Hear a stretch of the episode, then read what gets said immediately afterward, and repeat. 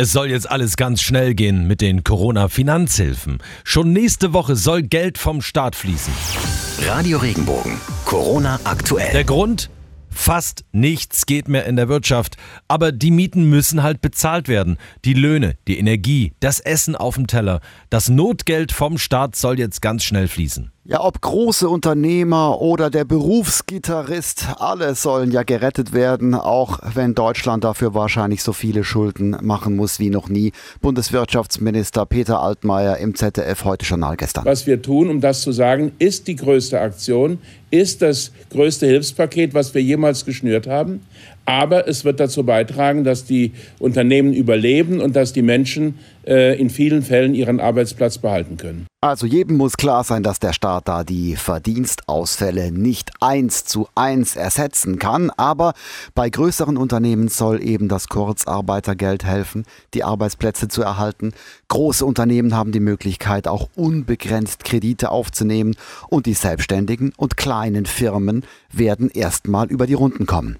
Wir helfen den kleinen Unternehmen, den Einzelselbstständigen, denen, die vier, fünf, sechs Beschäftigte haben, denen helfen wir, ihre Betriebskosten zu decken, indem wir ihnen diese Zuschüsse geben von 9 bzw. 15.000 Euro für drei Monate, damit sie Miete und Telefonleitungen und Internetanschluss bezahlen können. Der Bundeswirtschaftsminister will nicht blauäugig sein, wie beispielsweise ein US-Präsident Donald Trump, der gerade dem Volk äh, schnelle Besserung versprochen hat. Niemand von uns weiß, äh, wie diese Pandemie sich entwickeln wird. Wissen tun es nicht einmal die Mediziner und äh, Virologen. Wir haben die Kraft zu handeln, aber ich bin überzeugt, dass ein Paket in dieser Größenordnung nicht notwendig sein wird. Denn das Hauptproblem des wirtschaftlichen Schocks ist doch, dass sich niemand darauf einstellen konnte, dass es sehr plötzlich, sehr unvorhergesehen kam. Und deshalb müssen wir diese ersten Wochen besonders abfedern. Auf die Frage, ob Wirtschaft und Selbstständige denn zufrieden sind mit diesem großen Rettungspaket, kann man schon sagen, dass alle hinter den Maßnahmen stehen. Es gibt überhaupt gerade eine riesengroße Akzeptanz. Die Leute verstehen die Maßnahmen Sie leben damit, dass Ihr Alltag gerade Kopf steht. Ja, das muss man sehen. Schaut mal, eine große Mehrheit von 95 Prozent der Deutschen befürwortet, dass man sich gerade in den kommenden zwei Wochen nur noch mit einer weiteren Person außerhalb des Hauses treffen darf. Also diese Kontaktsperre. 95 Prozent finden sie gut. Nur drei Prozent lehnen diese Maßnahmen ab. Das zeigt die Umfrage von Infratest DIMAP.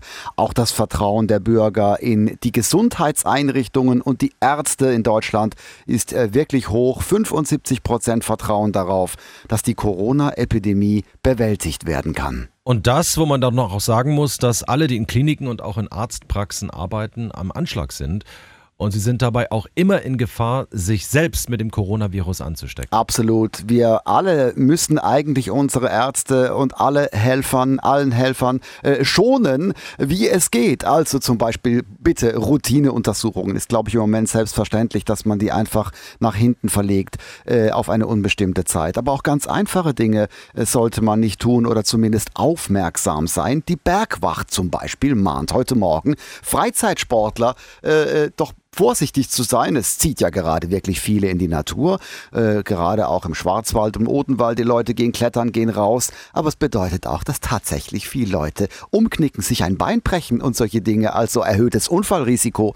Kommt es aber zu solchen Unglücken, dann äh, müssten sich Retter im Einsatz einer hohen Infektionsgefahr aussetzen. Das ist nicht nötig. Also bitte äh, passt auf bei allem Sport, den ihr macht. Und nochmal zur Gefahr, dass sich Ärzte anstecken könnten. Ja, das ist tatsächlich so, dass es in Praxen Praxen äh, oft an Schutzausrüstung im Moment fehlt.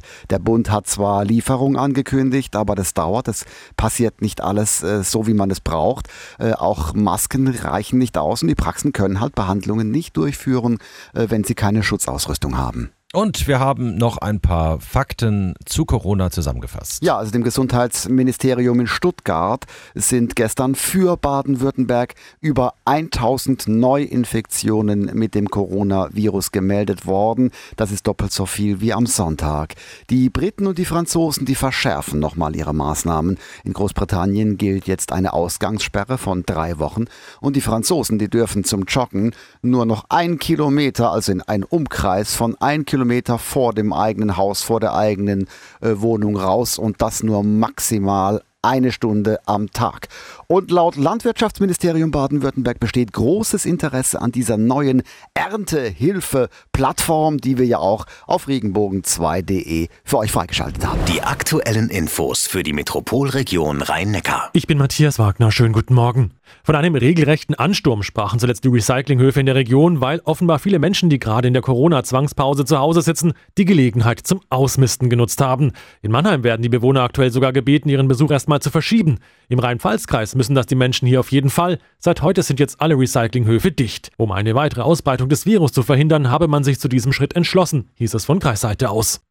In Mannheim heißt er Nachtbürgermeister, in Heidelberg wird für den gleichen Job ein sogenannter Lärmbeauftragter gesucht. Acht Bewerbungen seien dafür eingegangen, teilte die Stadt jetzt mit. Seit Jahren klagen vor allem die Bewohner in der Heidelberger Altstadt über Kneipenlärm und Abfall in den Straßen, den die Partygänger nachts hinterlassen. Hier soll der neue Lärmbeauftragte dann künftig vermitteln. Wegen der Corona-Pandemie wird ja aktuell kein Fußball in den deutschen Profiligen gespielt und die Deutsche Fußballliga wird bei ihrer Tagung heute die Zwangspause sehr wahrscheinlich verlängern. Das betrifft unter anderem auch die TSG Hoffenheim in der ersten Bundesliga und den SV Sandhausen in der zweiten Liga.